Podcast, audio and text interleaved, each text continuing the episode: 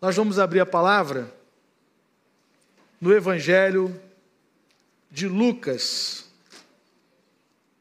Eu convido você a abrir comigo então o Evangelho de Lucas, capítulo de número 12. Lucas 12. Enquanto você abre aí, a partir do verso 13, lembrar também que às 18 horas nós temos um culto que acontece aqui na nossa igreja, aqui no Templo de Baixo tem sido também uma oportunidade de evangelização, de gente nova chegando, e a gente, nosso propósito é discipular aqueles que estão vindo. Então, ore por esse trabalho, aqueles que não puderem estar, às 18 horas também estamos aqui pregando o Evangelho do Senhor Jesus. Lucas 12, a partir do versículo 13. A palavra do Senhor diz assim: se mesmo assentados como os irmãos estão, alguém da multidão lhe disse: Mestre, dize a meu irmão que divida a herança comigo. Respondeu Jesus: Homem, quem me designou juiz ou árbitro entre vocês?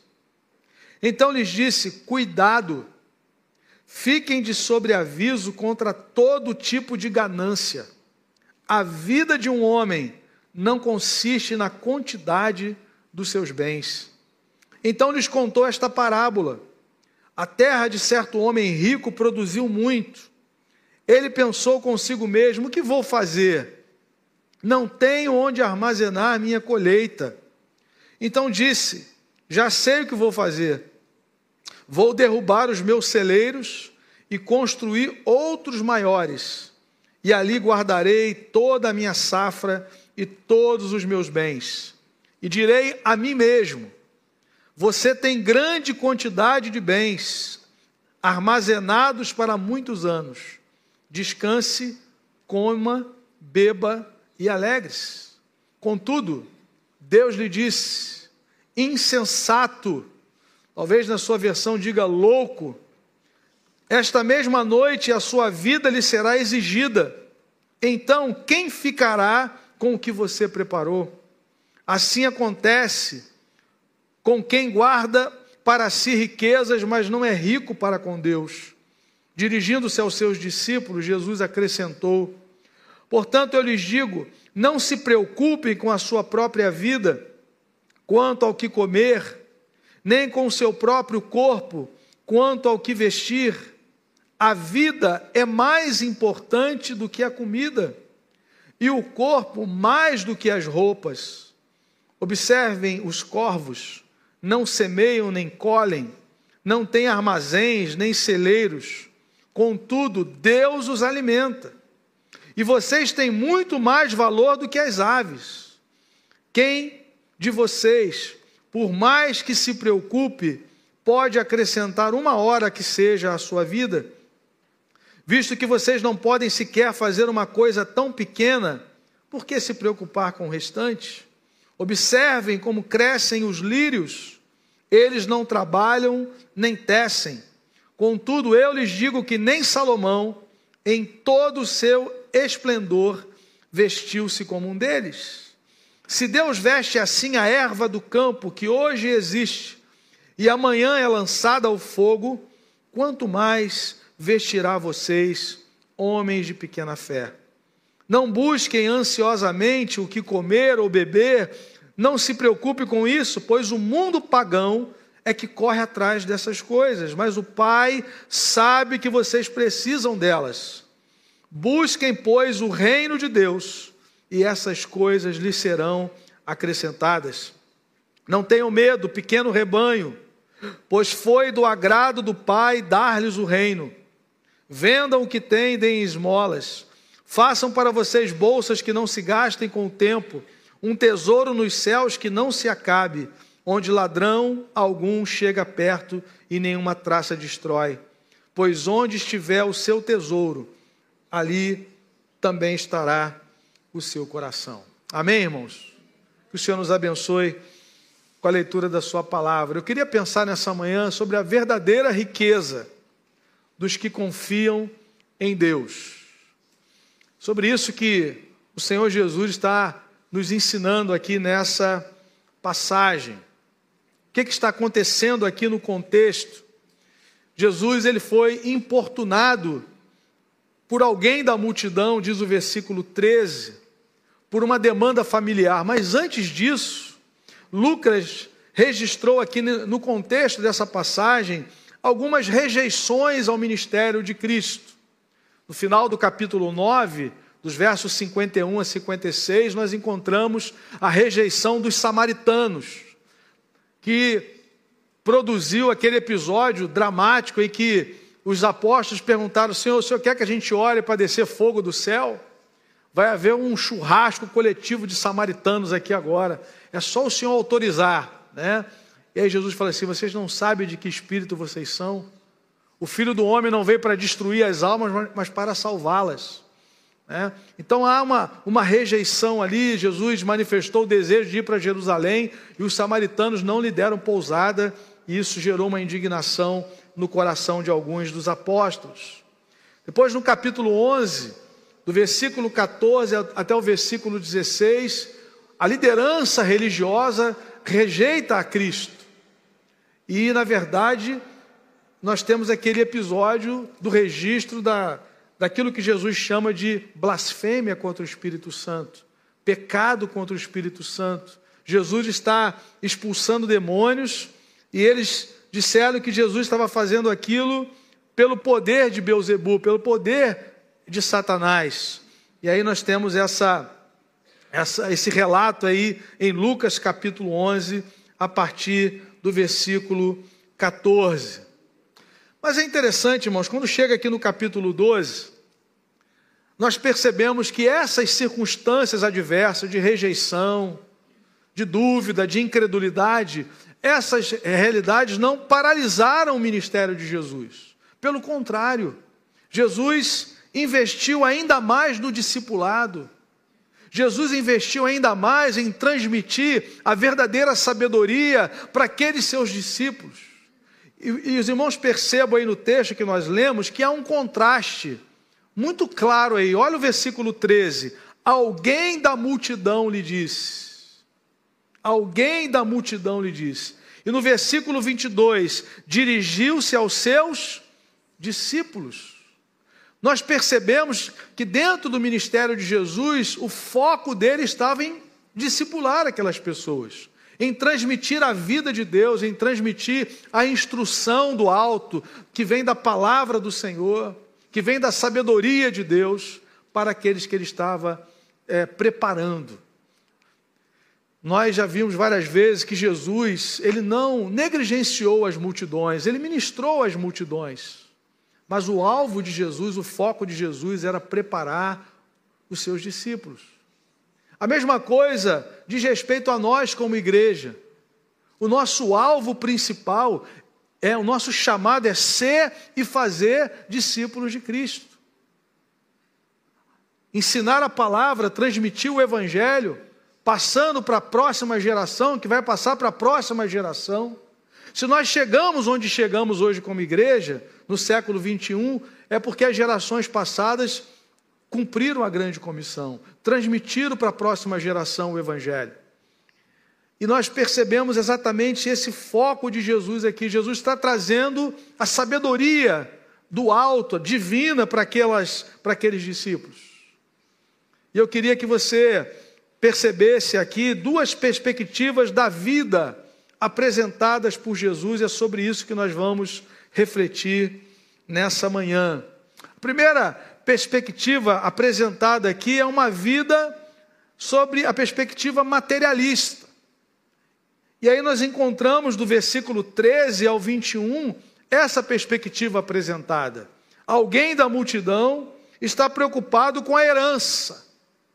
Alguém da multidão, diz o verso 13, não há aqui a referência do nome dessa pessoa, ela está no meio da multidão, e na multidão as pessoas são anônimas. Por isso que várias vezes a gente vê Jesus desafiando as pessoas a saírem da multidão e se tornarem seus discípulos. Porque na multidão todo mundo é, é, é, é influenciado né? Alguns tomam mais coragem no meio da multidão, mas o chamado de Jesus é individual, é pessoal. Vinde após mim.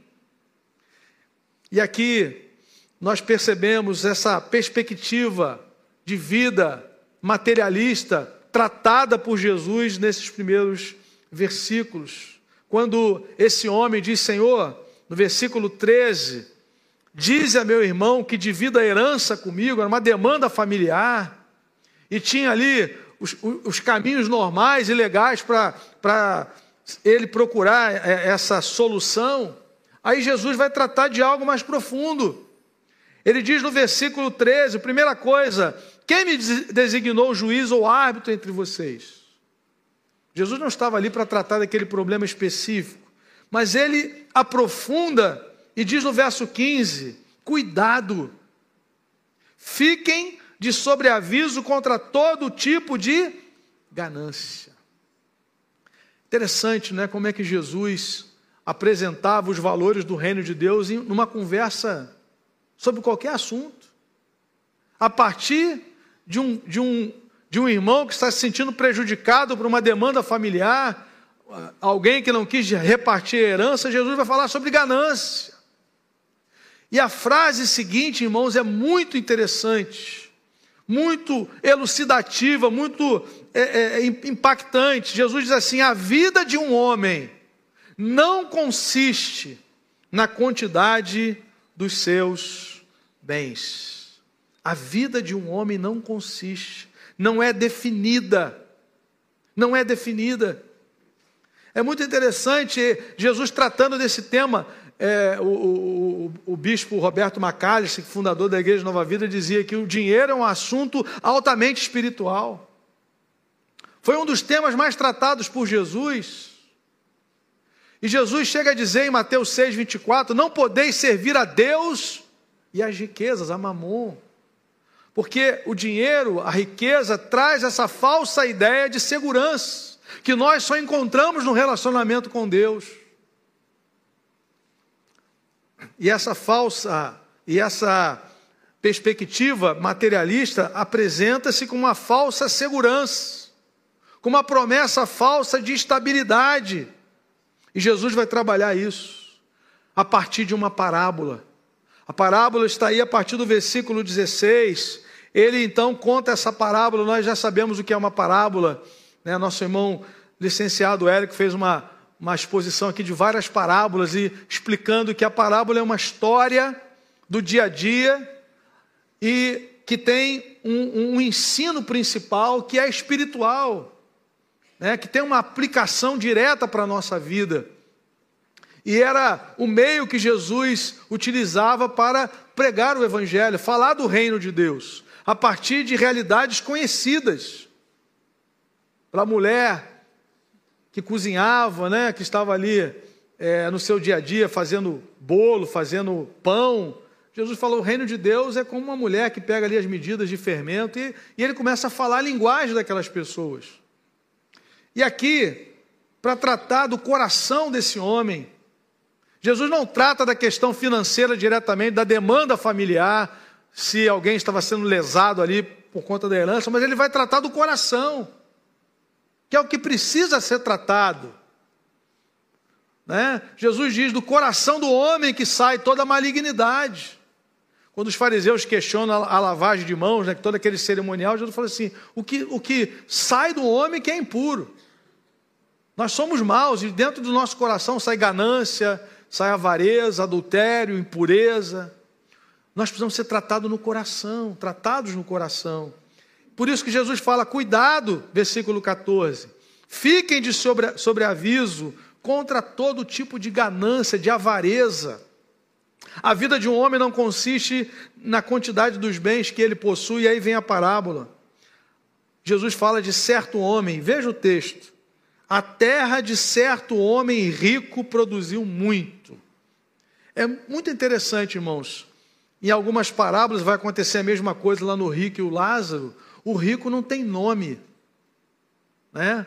Porque ele é absorvido pela riqueza, ele perde a sua identidade, ele é um homem rico. Um homem rico.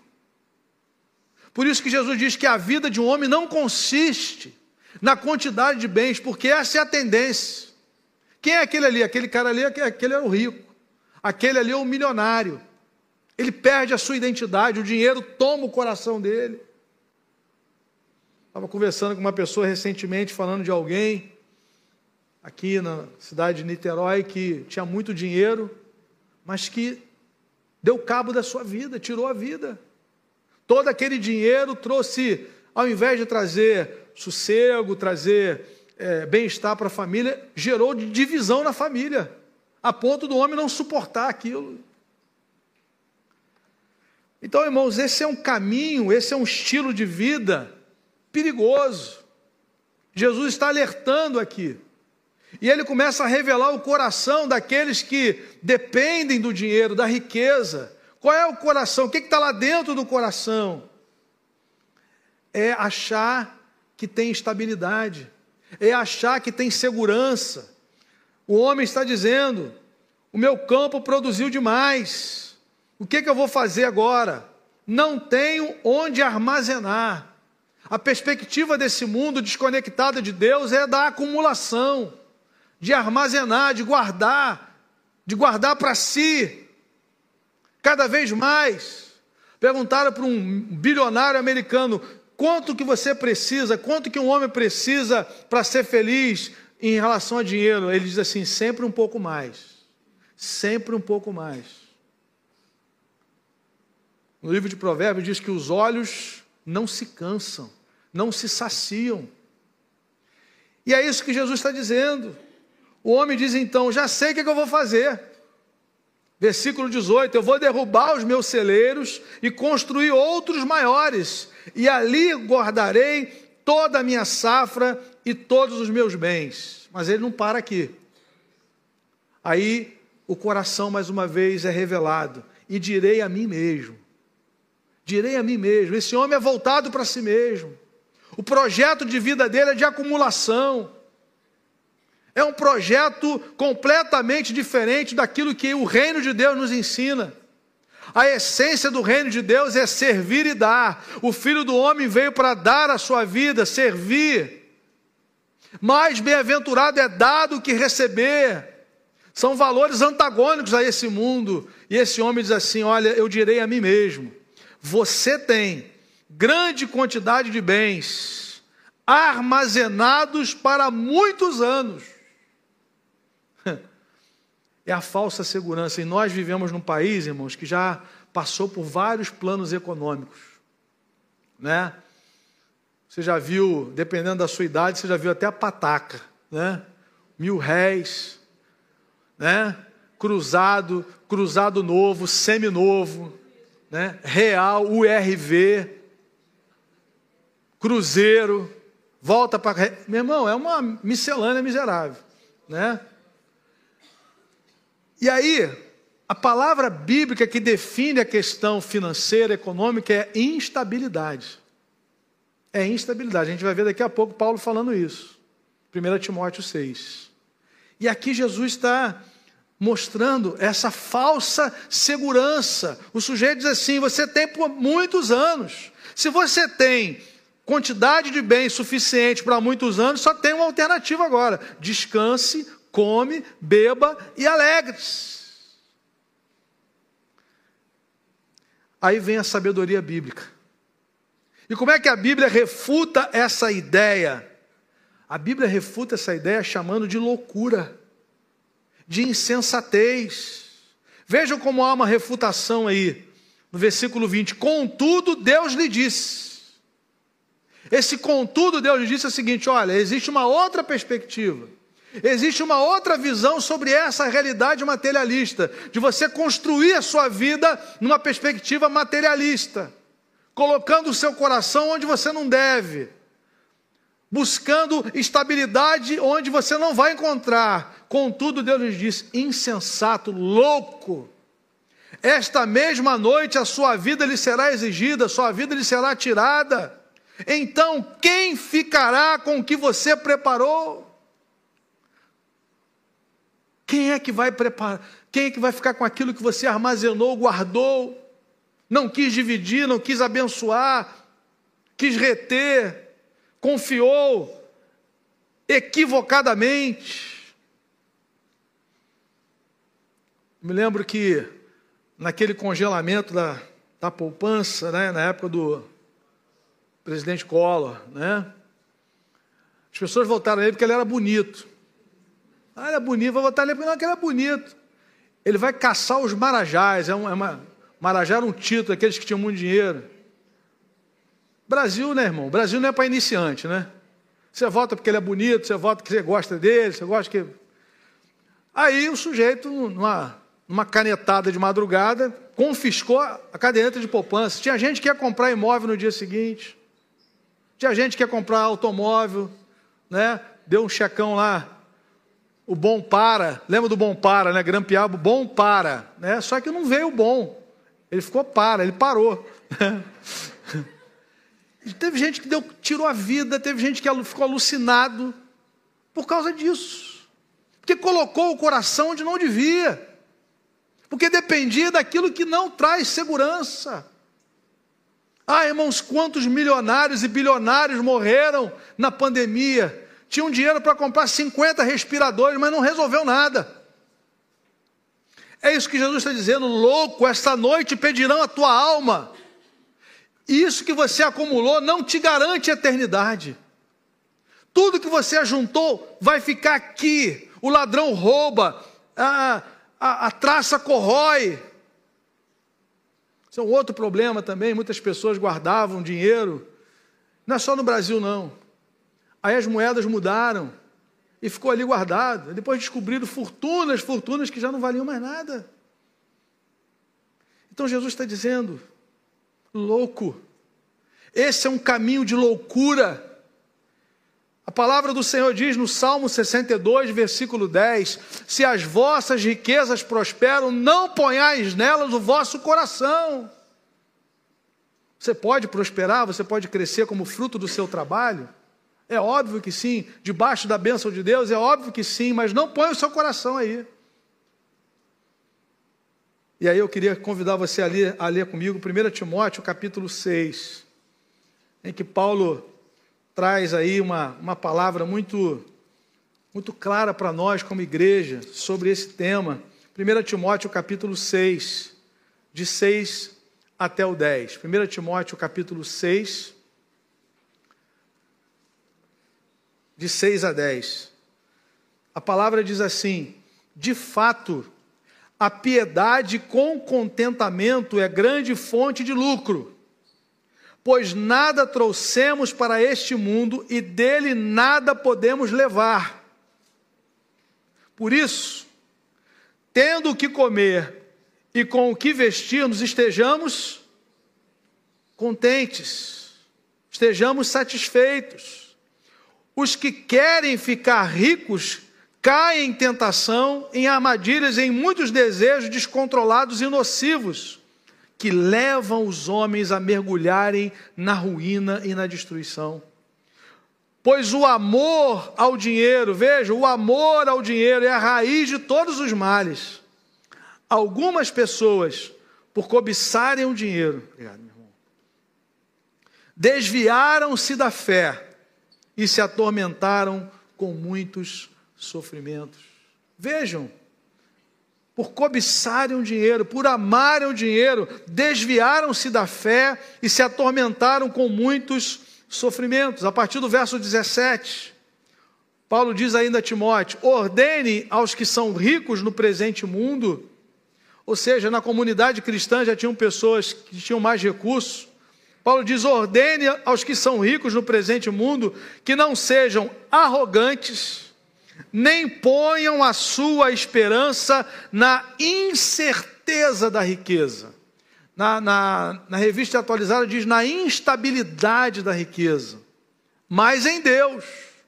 Ou seja, coloque a sua esperança em Deus, que de tudo nos provê ricamente para a nossa satisfação.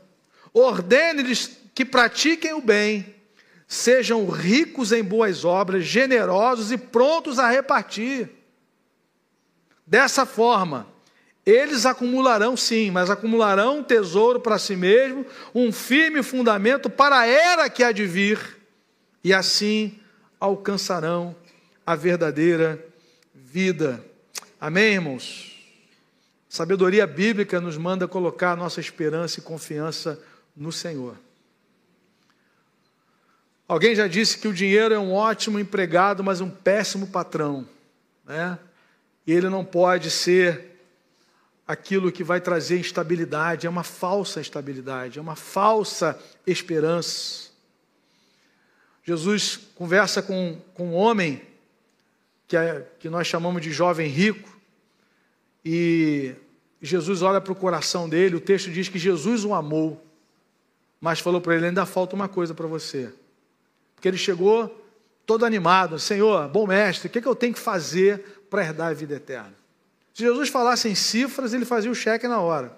Naquela época, hoje é Pix. Né? Fazia o Pix direto para a conta de Judas, que era o tesoureiro. Sabe-se lá o que Judas ia fazer com aquela prata, né?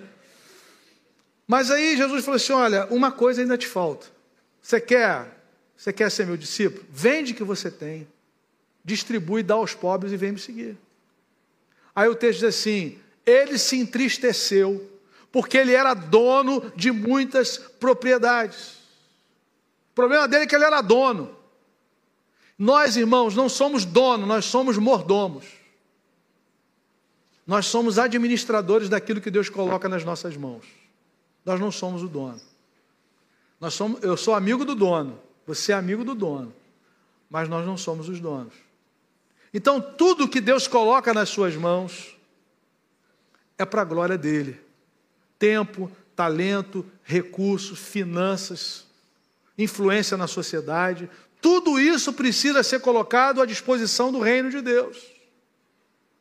E é interessante que o texto diz que ele vai embora triste, ele chega todo alegrinho e vai embora triste porque não havia disponibilidade, disposição no seu coração de reconhecer a Jesus como Senhor. Ele já tinha um Senhor na vida dele.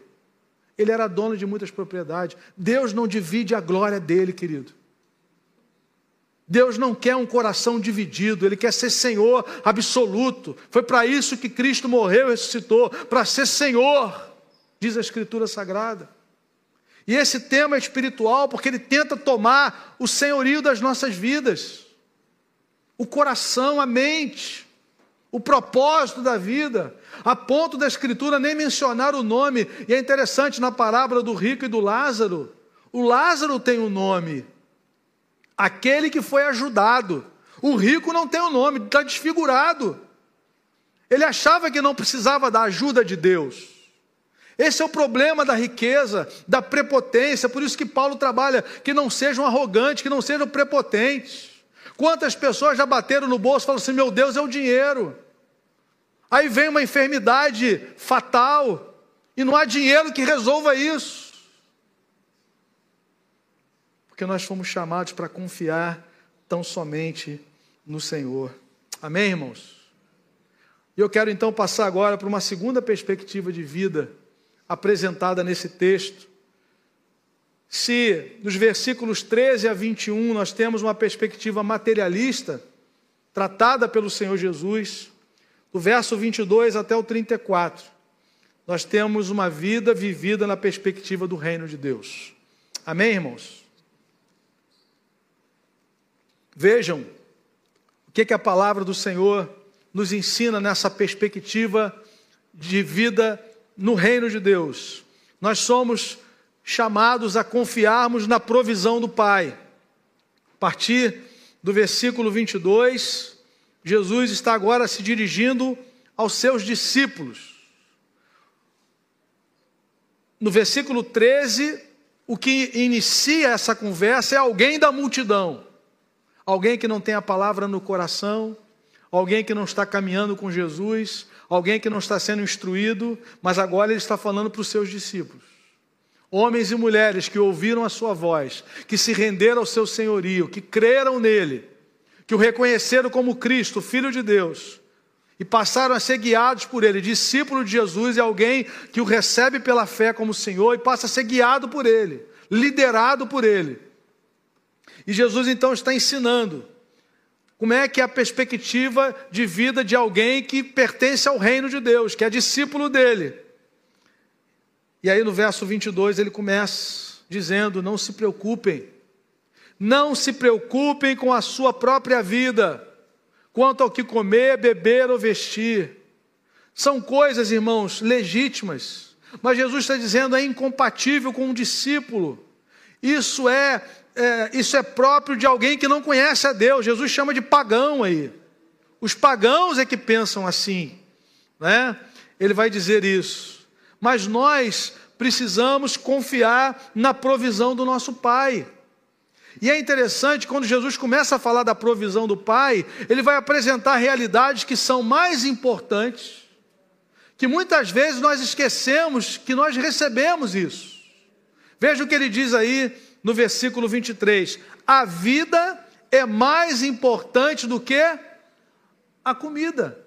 A vida é mais importante. Imagine, querido, você tem aí uma grande quantidade de alimento estocado na sua casa freezer tomado, né? Animal que voa, que pula, que nada, né? Tá tudo lá dentro do freezer, guardado, acumulado, mas você não tem vida para ingerir. Você não tem a vida para ingerir aquele alimento. Jesus está dizendo: a vida é mais do que o alimento. Aí você abre o seu guarda-roupa, você não sabe o que, que vai vestir. Por isso que é bom a gente tem pouco. Quem tem pouco já não tem muita dúvida, é esse ou aquele. Pastor Mauri Jardim, ele, ele, tinha um par de sapato, ele usava até acabar, ele depois comprava outro. Ele falou, eu só tenho dois pés. Tem pessoas que parecem centopeia, né, irmão? Sapato para tudo que é lado. Né? Jesus está recomendando vida simples. Não é vida miserável. Jesus está falando de vida simples. E enxergarmos aquilo que é prioridade. A vida é mais. Deus nos dá aquilo que é mais. A vida é mais do que o alimento. Aí eu estou preocupado, o que, é que eu vou comer amanhã? O que, é que eu vou comer depois da manhã? Jesus está dizendo: a vida é mais. Nós recebemos a vida. O corpo é mais. Deus nos deu a vida, formou o nosso corpo. O que, é que adianta um monte de veste se você não tem um corpo? E aí o Senhor começa a trabalhar essa questão da confiança na provisão do Pai. Versículos 29 e 30. Não busquem ansiosamente o que comer, beber não se preocupe com isso. Vejam, ansiosamente. Jesus está tratando da ansiedade, da preocupação. A preocupação é uma ocupação antes, prévia. A coisa vai acontecer no mês que vem, você ainda está hoje já. Preocupação, ansiedade, que rouba a sua paz, que rouba a sua alegria de viver a bênção de Deus que é para hoje. Deus está te dando uma bênção hoje, você está preocupado com a bênção de 40 dias à frente. O Senhor está tratando do nosso coração. Jesus está dizendo: olha, vocês agora não vivem como aquele homem que está desesperado para acumular, para guardar, que tem que ampliar o celeiro, porque a confiança dele está naquilo ali. Nós não precisamos, nós temos um Pai. Nós temos um Pai que cuida de nós. Nós temos um Pai que zela pela nossa vida. Como o Gabriel orou na sua oração, um Pai que se importa conosco que se compadece de nós. Louvado seja o nome do Senhor. E aqui não há variação. Quando nós confiamos no Senhor, não há variação, porque Ele é sempre fiel. E Ele é poderoso para suprir as nossas necessidades. Filipenses 4,19: O meu Deus, segundo a sua riqueza em glória, há de suprir em Cristo Jesus cada uma das nossas necessidades. Na perspectiva da vida no reino de Deus, nós temos confiança na provisão do Pai. Nós temos também certeza de que a verdadeira recompensa está nos céus. Versículos 31 e 32, Jesus diz: Busquem, pois, o reino de Deus, e essas coisas lhes serão acrescentadas. Não tenham medo, pequeno rebanho, pois foi do agrado do Pai dar-lhes o reino. Nós recebemos o reino por herança, o reino de Deus. Não por nascimento físico, mas por nascimento espiritual. Paulo diz aos Colossenses, capítulo 1, verso 13 e 14, que Deus nos trouxe, nos transportou do império das trevas e nos trouxe para o reino do seu Filho amado, em quem nós temos o perdão, a remissão dos nossos pecados. Meu irmão, você pertence ao reino de Deus. Nós vamos viver para sempre na presença do Senhor. Nós já vivemos na presença de Deus. Nós somos cidadãos do reino dos céus. O nosso nome está escrito no livro da vida por causa da obra de Cristo. O maior problema que nós tínhamos já foi tratado por Deus na cruz. Nós fomos reconciliados com o Pai. A ira de Deus estava apontada para a nossa cabeça. Mas Cristo tomou o nosso lugar, nos substituiu na cruz. O castigo que nos traz a paz estava sobre ele, e pelas suas pisaduras nós fomos sarados. Você agora é filha de Deus, filho de Deus, filho amado, sustentado por ele, guardado por ele, abençoado por ele. Por isso, nós podemos confiar plenamente no Senhor. Nesse estilo de vida no reino de Deus, generosidade é uma manifestação de gratidão e compromisso com a missão de Deus. Jesus diz aí no versículo 21, condenando aquele, aquela prática de vida e dizendo que quem vive daquele jeito não é rico para com Deus. Aquele que vive só para si. Então, esse não é um padrão para nós. E ele vai ampliar isso. Versículos de número 31. Veja o texto aí, Lucas, capítulo 12, versículos 30, perdão, 33 e 34. Vendam o que tem. É, no 32 ele fala que nós recebemos o reino. 33 e 34 ele diz: vendam o que tem, deem esmolas, ajudem pessoas, compartilhem. O, o, o princípio da vida cristã agora é generosidade, não é acumulação. Acumulação é um padrão desse mundo. O cristão é chamado a ser generoso, a repartir, a abençoar, a não reter.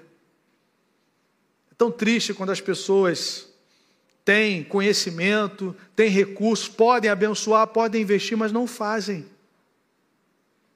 porque acham que se ela repartir, ela vai ficar com menos. Não, quando você divide, você fica com mais. Aquele conhecimento que era só seu passa agora para duas pessoas, depois passa para quatro, oito e assim vai. 16, 32, nunca mais para. Então, esse é o padrão para a minha vida e para a sua vida. E Paulo reforça isso no texto que lemos, lá em 1 Timóteo 6. Ele diz que o, o, o rico, o cristão do presente século, que é abençoado com recursos financeiros, ele tem que ser rico em repartir. 1 Timóteo 6, nós lemos o 17, que ele diz que não deve colocar o coração na incerteza, na instabilidade da riqueza. Depois, no versículo 18, ele diz: ordene que pratiquem o bem, sejam ricos em boas obras, generosos e prontos a repartir. E Paulo conclui no verso 19 dizendo que fazendo isso nós estamos acumulando tesouros para a eternidade. Amém, irmãos? Esse é um, é um assunto muito importante para nós. Porque, irmãos, nós, como cristãos, nós fomos chamados, primeiro, a pertencer a Deus, a sermos salvos por Jesus. Segundo, a participarmos daquilo que Deus está fazendo no mundo. E quando nós temos um, e vivemos essa fé num mundo materialista, nós somos confrontados diariamente. Né? Há um confronto que tenta roubar de nós a nossa consagração a Deus, inclusive nessa área. Eu sempre digo: quem é que patrocina o Islã? São os países ricos em petróleo. Quem é que patrocina o judaísmo? são os, os grandes empresários, joalheiros, banqueiros, né, judeus do mundo afora, que, a, que abençoam a causa. Quem é que patrocina a obra missionária cristã, evangélica? Eu e você. Não tem dinheiro do governo, não tem verba de. A igreja tem aquilo que os seus membros oferecem. Ah, eu queria que a nossa igreja tivesse mais envolvimento missionário, tivesse campos fora do país. Somos nós que fazemos isso. Consagrando ao Senhor, devolvendo ao Senhor aquilo que é dele, não só financeiramente, mas também. E aí nós somos confrontados constantemente nessas duas visões. O mundo está dizendo: olha, você tem que acumular. O mundo agora está instável, então ó, acumula, guarda, variação do câmbio, né? compra mais euro, compra dólar, agora é hora de vender, e você fica um joguete na, na mão do mercado. A nossa vida não está na mão do mercado, está na mão de Jesus. Nós temos que confiar no Senhor. É isso que Jesus está ensinando aqui. Jesus fala assim: olha, olha para os pássaros. Eles não não trabalham, não semeiam, mas eles comem. Olha para o lírio do campo, eles crescem. Como é que ele cresceu ali? A erva do campo. Ninguém viu ela nascer. Ela cresce, é vestida, dá tempo de ser vestida. E nem Salomão, em toda a sua glória, se vestiu como um lírio daquele, que ninguém viu como nasceu, que nem como morreu. Foi o Pai. Foi o Pai do céu, como diz a irmã Messi. E assim ele faz conosco. E nós precisamos então caminhar, irmãos, na perspectiva da eternidade. Eu trouxe uma citação aqui de um homem chamado Daniel Colenda. Ele diz o seguinte: as pessoas estão sempre à procura do prazer acima da dor, do caminho de menor resistência, do caminho mais fácil. Mas, diferentemente de nós, Deus vê as nossas vidas do ponto de vista da eternidade. A sua preocupação principal não é o seu conforto, mas a sua conformidade com a imagem de Cristo. Jesus nos ensina esse caminho de vida simples, de vida de plena confiança no Senhor. Quando Jesus foi multiplicar os pães, ele deu graças. Ele olha para cima e dá graças. Quando Jesus vai ressuscitar a Lázaro, ele fala: Senhor, obrigado porque o Senhor me ouviu. Aliás, o Senhor sempre me ouve. Certeza do amor do Pai, certeza da confiança do Pai. E com isso, nós estamos nos assemelhando mais com Cristo. O compromisso de Deus com os seus discípulos, com a sua igreja, é fazer de nós mais parecidos com Jesus. Eu disse recentemente que a, a, frase da moda é: Eu quero ser a minha melhor versão, a melhor versão de mim mesmo. Meu irmão, se eu for a melhor versão de mim mesmo, eu vou ser só um pecador mais sofisticado. É. Porque pecador eu já sou. Se eu for uma versão melhor, eu vou ser mais sofisticado. Deus não quer que eu seja a minha melhor versão. Deus quer que eu seja mais parecido com Jesus. E Ele faz isso através da Sua palavra, através da obra do Espírito, permitindo provações, tribulações, para que nós não sejamos deficientes, diz Tiago, para que nós possamos ser participantes da natureza divina, como diz Pedro. Por isso, provações, por isso, batalhas. O Senhor está nos aperfeiçoando a cada dia mais para que a imagem de Jesus seja vista na nossa vida, para a glória de Deus. Amém, irmãos? Três aplicações para nós concluirmos nessa manhã e vamos cantar ainda mais um louvor. Primeira aplicação, uma frase de Leonardo Ravenhill, um avivalista. Ele diz o seguinte: pergunta: aquilo pelo qual você está vivendo, valeu a pena Cristo ter morrido? É algo para a gente refletir. Aquilo pelo qual você está vivendo, valeu a pena Cristo ter, vivido, ter morrido? Como é que eu tenho vivido a minha vida? Qual, é, qual tem sido o meu. Como discípulo de Jesus, eu só tenho um projeto. É? Uma coisa só. Várias vezes você vai ler na Bíblia uma coisa só. É? Jesus fala para aquele homem: uma coisa só te falta. O salmista diz: uma coisa eu peço ao Senhor uma só e a buscarei, que eu possa morar na casa do Senhor todos os dias da minha vida. Jesus fala para Marta: Marta, Marta, você está inquieta, se te preocupas com muitas coisas, uma coisa só é necessária. E Maria escolheu a melhor parte, uma só. Uma coisa eu faço, diz Paulo, esquecendo-me das coisas que para trás fico e avançando para aquelas que estão diante de mim. Uma coisa, uma coisa de cada vez. Aquilo que é prioridade. Cristo morreu para ser Senhor da minha vida. E não tem uma outra possibilidade de um cristão responder ao chamado de Deus, ao amor de Jesus, a não ser dedicando a sua vida exclusivamente ao Senhor. Confiando inteiramente nele. Entendendo que todas as dimensões da nossa vida agora são para o louvor da glória do Senhor. Em nome de Jesus. Segundo lugar, como discípulo de Cristo, você tem confiado na provisão do Pai. Jesus diz que é o Pai que cuida da gente. É o Pai. Não busque ansiosamente o que comer ou beber, não se preocupe com isso, pois o mundo pagão é que corre atrás dessas coisas. Mas o Pai sabe que vocês precisam delas. Guarde essa, essa palavra de Jesus: o Pai sabe. Você tem um Pai agora, meu irmão. Jesus veio revelar Deus como Pai. Amém? Veio para o que era seu, os seus não receberam, mas a todos quantos o receberam, deu-lhes o poder de serem feitos filhos de Deus, a saber, aqueles que creem no seu nome. Filho de Deus é aquele que crê em Jesus, que é reconciliado com o Pai, que passa a ter comunhão com o Pai. Ninguém vem ao Pai senão por mim de Jesus. Não tem um atalho, não tem uma outra possibilidade, ele é o caminho. Eu sou o caminho e a verdade e a vida, diz o Senhor. E agora nós temos um Pai. Louvado seja Deus.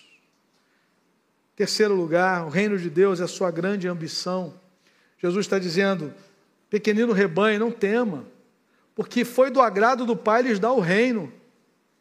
Busque em primeiro lugar o reino. Será que tem sido essa a nossa grande ambição? Porque, irmãos, nós vivemos esse conflito de visão. São duas perspectivas completamente distintas. Uma de acumulação, outra de generosidade. Uma, você está voltado para você mesmo, para os seus interesses. A outra, os interesses de Deus. É interessante quando Paulo escreve a carta de Filipenses, no capítulo 2, ele fala assim: gente, eu queria mandar alguém para saber a situação de vocês. Eu não encontrei nenhuma outra pessoa melhor que não seja Timóteo. Filipenses 2, de 20 a 22. E ele vai, vai descrever um pouquinho sobre a vida de Timóteo. Ele fala assim: todos os outros buscam o seu próprio interesse, mas ele busca o que é de Cristo Jesus. Que coisa interessante. Nós temos buscado os interesses do reino de Deus com a nossa vida? Ou o reino de Deus fica lá em, em último lugar? Eu tenho tantos desafios. Quem pensa assim, meu irmão, não entendeu a integralidade do senhorio de Jesus. Tem gente que acha que o seu trabalho, a sua família, o seu dinheiro, não tem nada a ver com o reino de Deus. Meu irmão, tudo agora pertence ao Senhor. Cristo agora nos resgatou para si para ser o Senhor absoluto das nossas vidas. E que nós possamos, nessa manhã, nos alegrar, porque nós conhecemos a verdadeira riqueza, a verdadeira riqueza dos que confiam em Deus. Não aquela falsa riqueza, com falsa estabilidade, com falsa esperança, que não pode cumprir aquilo que promete falsamente. Somente Jesus nos assegura a vida eterna. Somente Jesus pode nos dar aquilo que valor nenhum nesse mundo pode nos garantir. Aquilo que Jesus comprou com o seu sangue, nos garantindo acesso à eternidade na presença do Pai para todo sempre. Amém, querido? Vamos louvar a Deus com mais uma canção. Vamos ficar em pé. E depois nós vamos nós vamos orar em nome de Jesus, entregando o nosso coração, rendendo a nossa vida a Ele, mais uma vez nessa manhã, em nome do Senhor Jesus.